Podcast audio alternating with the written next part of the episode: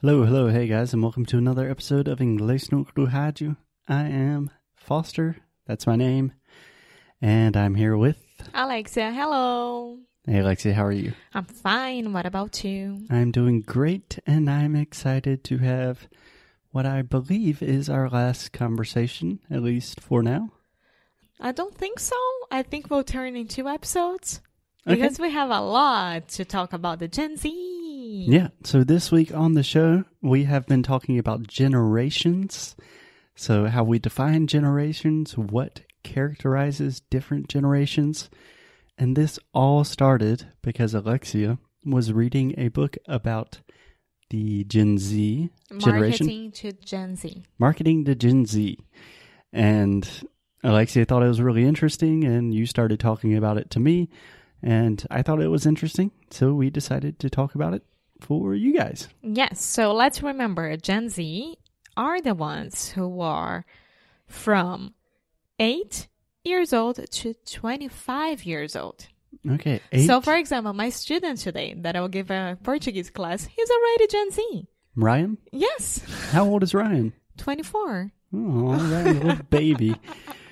Okay. Yeah, I think most people probably, uh, for some reason, would consider people in their early 20s to be millennials. But no, No? early 20s, that's Gen Z. And we are getting older and older. Yeah, we are old. okay, so explain to me, Alexia. First, what interested you, or why are you interested in this generation, or why did you decide to read a book about Gen Z? First of all, they are the ones who are going to be buying stuff in a, a few days. In a Because- few days. Yes, they are already 25 years old, so they already can have a job or having money. Mm, Always comes back to capitalism yes, with Alexia. so they are there, and I need to talk to them. Okay, so it's just kind of a desire to understand yeah. what the cool kids are doing these days. yeah understand the psychology of the new generation and why what they are doing what they are thinking and when i think about the perfect person to describe the gen z it's your cousin Kempson. Kimson, yes Yeah. she's perfect for that yeah, So- she's one of the few Gen Zers that I know. yeah so we can't bring her here but even if, if we would they wouldn't understand Kempson that much because she speaks too fast Kimson speaks really fast. And okay, so Alexia, when you were thinking about Gen Zers, at least when I think about the Gen Z generation, I think most people just say like, "Oh no, they don't have a chance." Like the millennials, they are really messed up because of technology and social media. The Gen Zers are going to be insane. Yes, so I would like to start with two phrases about the Gen Z generation. Okay. The first one is like millennials. They were raised to think that they were special, special, and that they would, they could. No, sorry. Millennials were raised to think that they were special and that they could become anything they dreamed of. Yes. So if you have not listened to our last few episodes, we talked about this idea that yeah, millennials, we have a tough break. Everyone told us if we just work hard and study hard, life will be great and we are really special, special little snowflakes. And that didn't happen. So the Gen Z, they are more cautious and less optimistic and maybe less naive. Okay. So a little bit more realistic, perhaps you could say, Yes, because they have seen a lot of things happen. they were already born into terrorism attacks. They had to go to classes in the United States and pass through that metal detector. Yeah, you can say metal detector. Yes, So just one correction. Terrorist attacks. terrorist attacks. Yeah. Or you could say they grew up with terrorism.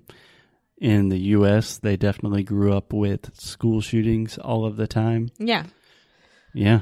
and also like most of this n- generation. uh, no the the people from this generation they are still too young to have made an impact but the older oldest ones they might be fighting in the afghanistan war from the united states Yeah, that's totally true. Yes. 25 year olds, they could have been fighting for a long time now. yeah so we have this huge difference between these people in this generation Yeah. So I think a big difference here is millennials, we kind of grew up thinking everything's going to be great. And then we recognize, oh, it's a lot of bad things are happening. And Gen Zers, they were just born into that crazy situation, yes which is the world nowadays. Yes.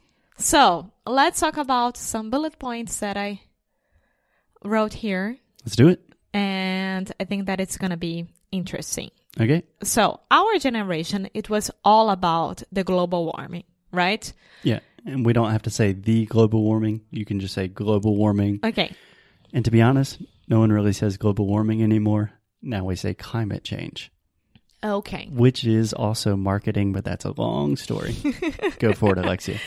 So, the Gen Z is going to be, and it it is already, much more tolerant of others' different cultures, sexual orientations, and races.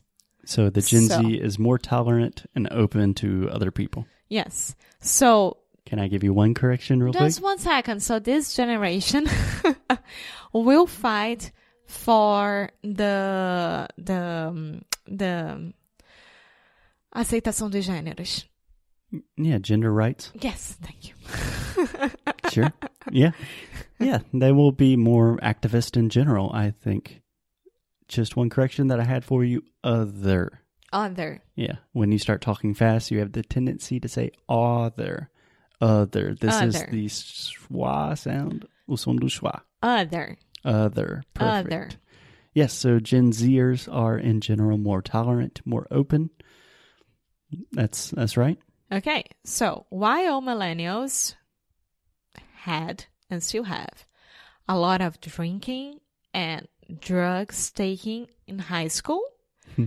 Gen Z won't have that. No, They are more cautious and less risk taking. less risk taking. Risk taking. Yeah, I think that also makes sense if you just think about the trajectory of kind of the times. Millennials, we thought the whole world was possible. We're w- willing to take risk. Yeah, makes sense. And yeah, and if you think about the pharmacist, the Netflix show that we just finished uh, about the opioids and Mhm. everything, it's all about millennials. Yeah, Yeah. yeah, millennials, as most generations, have had a lot of drug problems. So Gen Z is more likely to think for themselves and not believe authority figures in church or government. Government. government. yeah, just remember the N in government. We don't have to say that. So, government. government.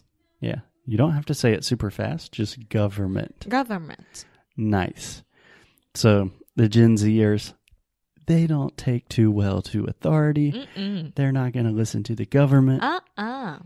yeah, probably c- because most of them are were born into crazy governments. Yes, and also they are less likely to go to church because of that, of course, that I just said.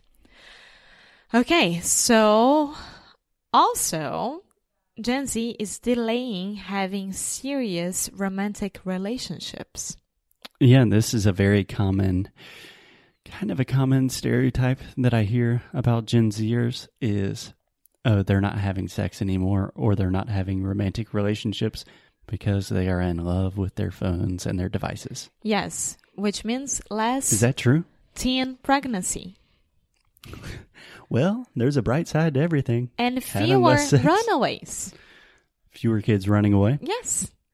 So we Obviously. have a generation who understands their family and their role as kids, their role as daughter and son, Mhm. and they do love their parents more than anything in the world. hmm but they don't want to start to having a family as soon as possible. Yeah. Okay. Okay. I only have three more. Three more. Go for yes. So they will be less likely to go out and see a movie because they will be always watching on their cell phones and it. Yeah. computers and TVs and etc. I can't imagine that the cinema, the movie theaters, is going to survive No, much I'll longer. be there to make that not happen. okay, boomer. they are less likely to go spend time in the shopping malls. hmm Just buy it off Amazon. And of course, they are more likely to use Instagram than Facebook. Yeah. Yes. So these are not the positive sides, but these are who they are. Yeah, just some generalizations about who these new up and coming Gen Zers are. And what do you think in the next episode? We will talk about their future. Are we optimistic for the Gen Zers? Are we not?